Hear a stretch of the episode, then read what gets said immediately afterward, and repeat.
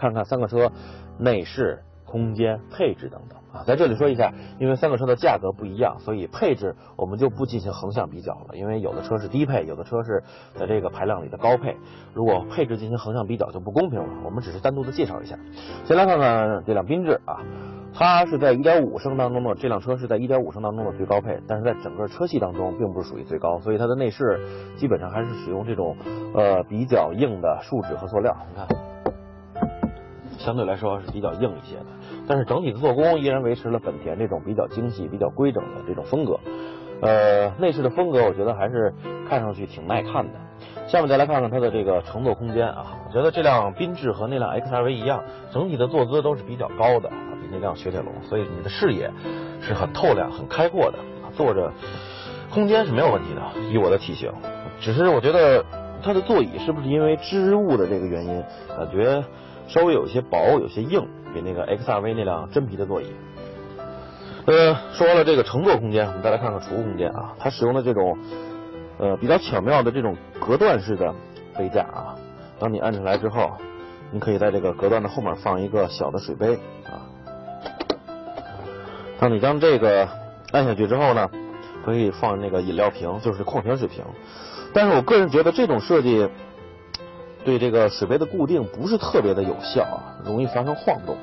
而且，当你这块放上水杯之后，你会发现，在你这个手所能达到的地方，似乎就没有储物空间了。但其实不是，在这里还有一个镂空啊。如果你第一次开的话，真的很不容易发现。而且两边还有这个放手机的槽，呃，屏幕适中还可以，大一些可能就放的不是太牢固了。这里还有这个防滑垫，甚至还有这个。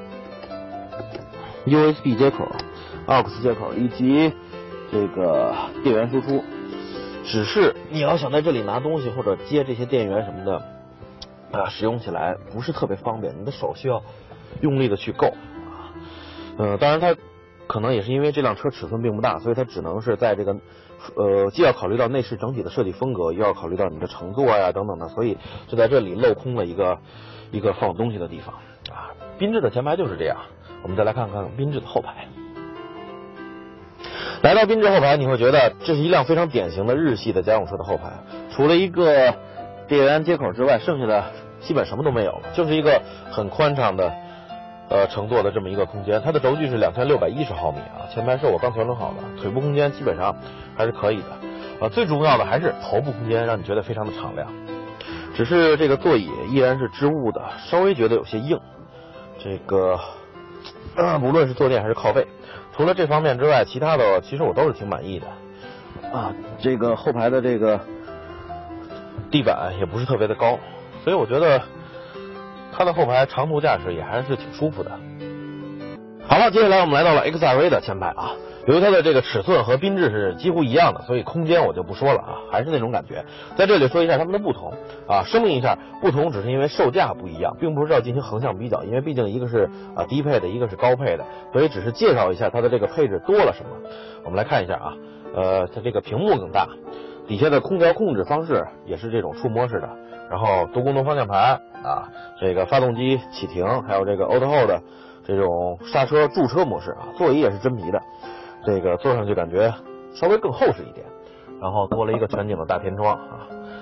整个内饰的材料并没有因为价格的升高而有什么改善，依然是那种硬质的这个树脂啊、塑料什么的啊。整体做工还是比较精细的啊，并不是要和缤智进行比，只是单独的给你们介绍一下这个，因为它是一点八里面最顶配的车型，多了一些什么样的配置。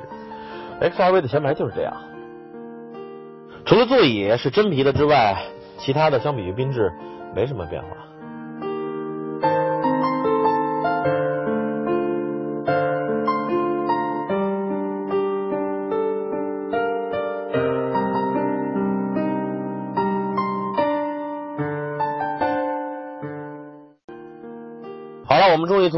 尺寸相仿的本田来到了雪铁龙的车内。这辆是一点六自吸里面的最顶配，但是限于成本原因，它的内饰依然也是硬的树脂加塑料啊。整体的设计风格跟本田是不一样的，只能说是各花入各眼。有一个大的这个液晶屏是触摸的啊，之前我们试驾一点六 T 车型的时候已经介绍过了。呃，再来看看它的这个乘坐空间。虽然它要比那两个本田矮，但是它通过巧妙的比较低的这个地板设计，比较低的这个坐垫，使你获得了反而是比那个本田更加宽敞的头部空间。我们编辑一致认为啊，而且整体的这个视野也还是不错的，就是整个坐姿是要是确实是要低矮一些的，啊，空间也是没有问题的，储物空间和那个 1.6T 的一样，一个尴尬的杯架，后面这块既然没有那个。就是那个各种驾驶模式的旋钮，你说设计成一个储储物槽多好？后面这个也是比较小。那么这辆1.6自吸的顶配车型，你看这个座椅，说真皮不真皮，中间是织物；说织物不织物，两边是真皮。你说你就弄成一个完全真皮的多好啊！而且这三辆车没有一辆是电动座椅，全都是手动的。另外还有一点，上次测试 1.6T 车型的时候忘了说了，就是。它的这个门框比较高，所以上下车的时候很容易碰到。但是空间我还是确实挺满意的，因为没想到它的这个车型比较低矮的这个外形里面，整体的这个度量确实挺大的，相对宽敞的。好，我们再来看看后排。C3XR 的轴距是两千六百五十五毫米啊，但使我惊讶的是，它的后排空间依然是非常的宽敞，尤其是头部，整个前后保持的都是很好的。我觉得。只要你不在乎整体的坐姿比较低矮啊，其实严格来说和轿车没什么差别。只要你不在乎这一点，它的后排空间绝对能够让你满意。你看，甚至我觉得腿部空间还要更大一些，只是中间的这个地板隆起比那两辆本田要高，但是整体空间我觉得不输于本田。至于三辆车后备箱的空间，我们要用东西亲自试一下，原则就是不能互相挤压行李。而且要给车内后视镜留出足够的观察空间。三辆车具体表现如下：缤智的后备箱能够放下这些东西，而 XRV 表现和缤智一样。至于 C3XR，它的后备箱则少放了这两样东西。既然是海边，那么海边的环山公路当然是体验它们操控性能的上好场所。所以，让我们跑起来吧！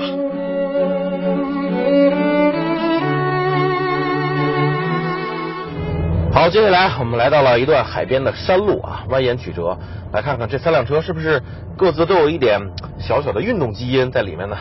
第一辆是缤智啊，我也就切换到了 S 档模式。你也能够听到这个1.5地球梦发动机在奋力的工作，这个时候声音确实变得很大。至于动力，我们一会儿再说，先来看看它的其他方面。哦，我觉得它的转向确实是轻盈细腻，但是有些太过于轻盈了啊，偏向于那种呃怎么说呢，有一些虚无缥缈了。回馈的这个力度真的很小，更多的还是让你能够在城市驾驶的时候方便的去转弯啊、掉头什么的。在这里啊。可以说你手上的乐趣基本上是没有，不过它这个紧绷行程稍微有些短的悬架在这里确实，在支撑车身的时候过弯的时候侧倾还是抑制的不错的，但仅仅只是这一点是没有用的，因为这辆车我觉得它原厂配套的轮胎反而是一个比较短的短板啊，你看轻轻的稍微。拐的一多了一些，这个轮胎就会发生啊尖叫。所以你们说，呃，单纯只是说它的悬挂硬就怎么怎么着了，是这样吗？其实并不是的，这是整个一个木桶的各个木板必须要彼此达到这个相匹配、相协调的这么一种状态，否则的话，单纯的硬那只是带来舒适上的一些影响，其他的呃这个木板都很短。匹配不了它，那依然是没用的。你们能够听到1.5地球梦在努力的这个怒吼，因为毕竟它排量在这里，驾驶着这辆车在山路上上坡下坡还需要闪转腾挪，所以确实有些难为它了。尽管它有着很高的技术含量，确实技术含量很高，但是啊，想让这辆车变得更加的灵活，我觉得。还是稍微差了一点火候，但是相比于它自己的排量来说，真的是能感觉到它很卖力了。而且在同级中同排量的自然吸气的车型当中，我觉得已经表现的是相当不错了。就是噪音有点大，在出弯之后的加速，呃，相比于本田自家的那台1.8来说，还是欠缺了一点点浑厚和底气。你看，轮胎显得稍微有一点点滑。另外，CVT 在出弯之后，啊，在 S 档模式下变得要这个啊敏感了一些，比 D 档啊，确实是。好，这就是缤智的山路驾驶感受。哦，这辆车怎么说呢？开了一会儿，在山路上，我觉得和缤智啊，首先一个你能明显感觉到的不同就是它的转向，确实要比缤智感觉要更厚实了一些，更回馈的力道也要更稳重了一些。它的这种回馈手感，让你在这种环海的山路上来回转向的时候，确实手感要棒了不少，起码不是那种虚无缥缈的感觉，很润，也很韧，也很稳。当然，只是相比缤智来说。不过嘛，如果这种回馈手感让你在城市开车的时候，频繁的揉轮、掉头啊。这个移库啊，可能要比这个缤智要稍微的费一些力气，就看各自这个发挥的场所了。开了一会儿，另一个明显的不同就是它的1.8升发动机在出弯的时候，你看啊，走你，哦嚯，确实底气要更足一些，要更从容一些。只不过这台发动机在两千转的时候，后面排气管会发出比较明显的共振声，这个时候耳膜比较难受。同样在 S 档，它的这个 CVT 变速箱也是啊要机敏了许多，反应还是可以了啊。只是呃它的悬挂的行程还有这个柔和度要比缤智要都要大了一些啊。感觉悬挂行程更长一点，震动的过滤也要更更多一些，这就造就了它过相同的弯的时候，嗯，确实要比缤智侧倾稍微大一点点。所以你看这两辆车，一个缤智，一个 XRV，虽然都是来自于本田的 Concept V 原型车，但是到了国内之后，也是两个厂家根据各自的这个啊经验或者说市场的这个。取向进行了各自不同的调整，所以驾驶起来味道还是可以感觉到明显不太一样的。抛开舒适性不谈，要论这个底盘，在这里我更偏向于缤智，但是要论转向的手感，我更偏向于这辆 XRV。发动机嘛，当然排量在那摆着了，毕竟1.8的是要底气更从容一些。CVT 变速箱两者是差不多，啊，两者的轮胎。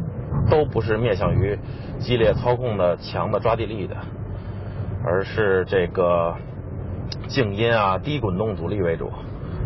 好，它的这个转向手感确实挺招人喜欢的。好了，这就是 XRV 的山路驾驶体验了。接下来我们来看看来自于法国的一向是操控高手的雪铁龙。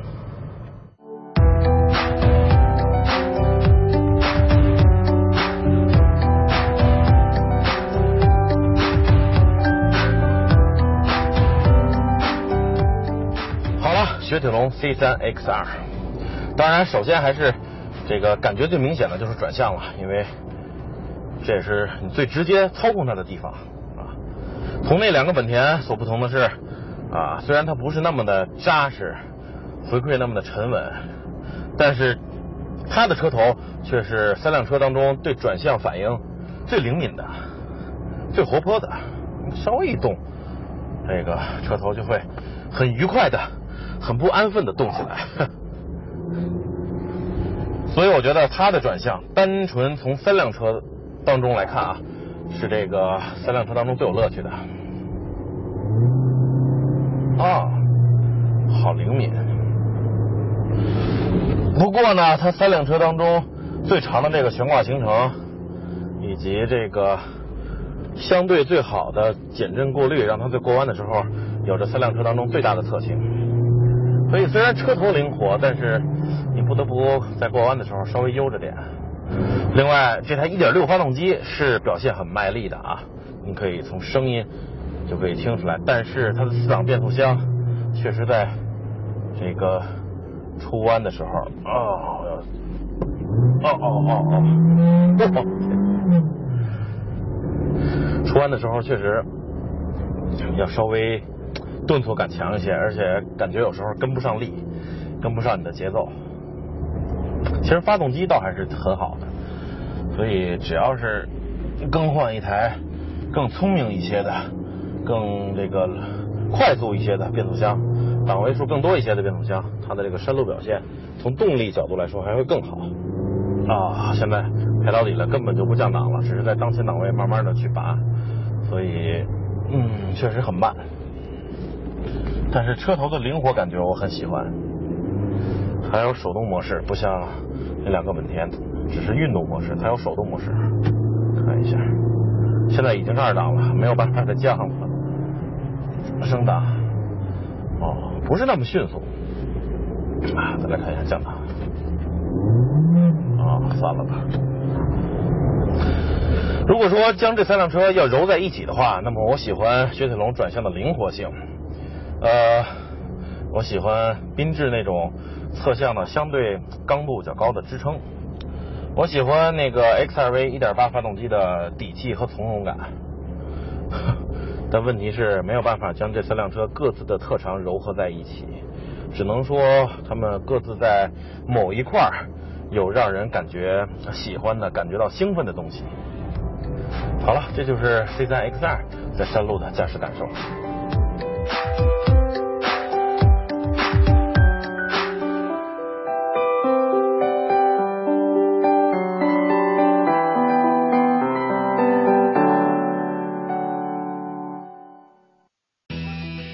当然，这次我们的测试要全面。所以一定要去一趟烂路体验一下。好，第一个是缤智，我们来到了一片这个正在建设的工地啊，都是土，都是烂路，被大车压的。照例还是先关掉 ESP。至于为什么啊，可以了。然后为了在这个松软的土地上、沙地上，油门更灵敏一些，我准备换到 S 档。好，下面看看这辆缤智在这种更烂的路面上，它的这个悬挂是不是它的那种紧绷，它的那种啊硬会不会放大呢？哦，啊，转向还是那么轻盈，虚无缥缈。你看，在刚才的这个海边山路，可能让你没有什么手感，但是在这里真的是非常的轻松。哦，悬挂确实是啊。像那种硬和韧性哦，还有那种稍微有些短的行程，在这里都被放大了。不是说行程的距离被放大了，而是那种行程短的特点，让你能够更充分的了解到了。哦哦，确实是，嗯，有一些硬，有一些颠。啊，S 档模式下油门还是比较窜的。当然，1.5在这儿本身你也开不了多快，动力绝对是够用了。所以开着这辆车，如果你带着一家人外出游玩的话，最好遇到这样的路要悠着点尽量选择比较平斜的路通过。哦，但是相比于那两辆车，我觉得这辆这辆车在你选择方向的时候会轻松很多。你看，啊真的非常的轻盈。所以你不能单纯的说。一个转向轻是好或者还是坏，一定要放到不同的环境当中。好了，接下来我们来看看那辆 XRV，看看它在这里被放大之后的那种感受是什么样。上播。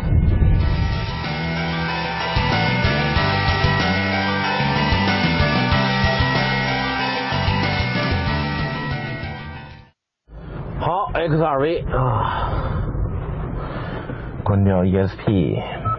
嗯，进入 S 档，出发喽！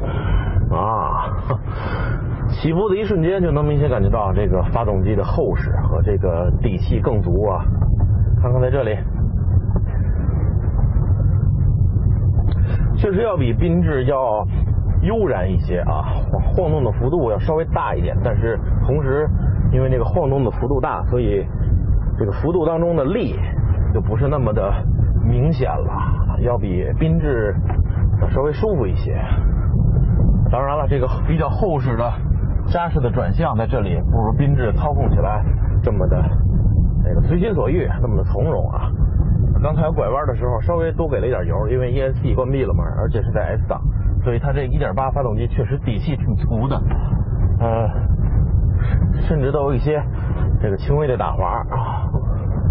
所以我觉得这辆车如果带着亲朋好友出去玩的话，除了你自己稍微这个方向盘多费一点点，只是一点点啊，并没有什么太本质的区别，你能感觉出来，但是并不会让你很累。除了这一点之外，我觉得整个车子啊，车上的乘客都会坐的比较舒服，而且你会觉得这个动力，当你需要爬坡的时候，比如现在，哦，或者说哦，当你遇到一些这个需要冲坡，需要这个。啊，比较大的扭矩脱困的时候，这辆车啊都会比这个缤智更更从容一些。啊，最后对那辆这个雪铁龙 C3 X2 感兴趣了，它的那个敏感的转向在这里会是什么样呢？它的这个比较长的悬挂行程又会给你带来怎样的感受呢？我们赶紧换那辆车吧。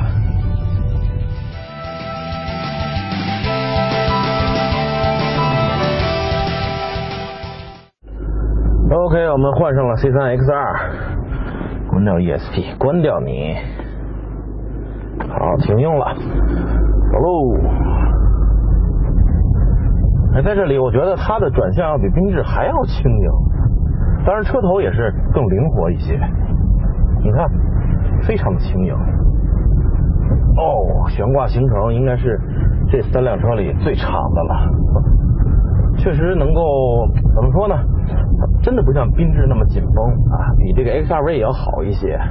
它能将这些烂路上的细小的这个波动转化成为比较这个长的缓和的长波啊，也就是从宏观上让你感觉到，但并不是从微观上这么这个原汁原味的呈现给你啊。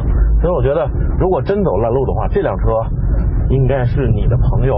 抢着去坐的那辆车，哦，你看，啊，四档自动变速器虽然说在某些时候有些拖沓不够给力，但是在这儿基本上你也开不了多快，一档就可以了，所以反而每一档能够充分的拉高转速，啊，让你开的更有劲儿一些，嗯，只是相比于其他两个本田来说，它的这个离地间隙。啊不是那么高，整个车身也不是那么高，所以哦，有的时候你看选择路线的话，你一定要注意一些。其他方面真的还是挺不错的啊，这确实是一个货真价实的工地。你看还有卡车在在装沙土呢，看到没有？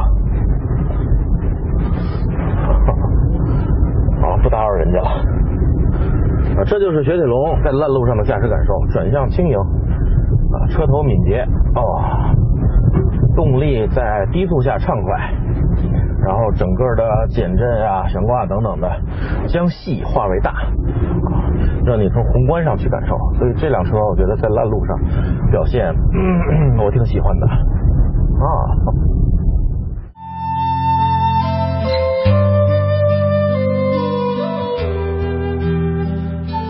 现在三辆车的全面对比测试已经落下帷幕，缤智的表现理性严谨，1.5地球梦发动机在高科技的帮助下，动力上并没有落后1.8多少，只是油耗方面优势并不明显。整车宽敞透亮，不过底盘的紧绷略微降低了舒适性。X2V 也依然保持了缤智那样的宽敞空间，1.8的发动机动力底气更足。油耗也没有让我们失望，悬挂稍微比缤智柔和了一些，配置丰富，当然它的价格在三车中也是最高的。C3 X2 随性不拘小节，1.6发动机表现实在，只不过被 4AT 拖了后腿，悬挂行程长而舒适，整体噪音有些偏大，可以说三个车个性特点鲜明。在二零一四年夏天，我们已经进行了昂克拉、创酷、标致二零零八以及福特翼博的四款小型 SUV 的对比。再结合这一次的三车对比，怎么样？这七辆车哪一辆更适合你呢？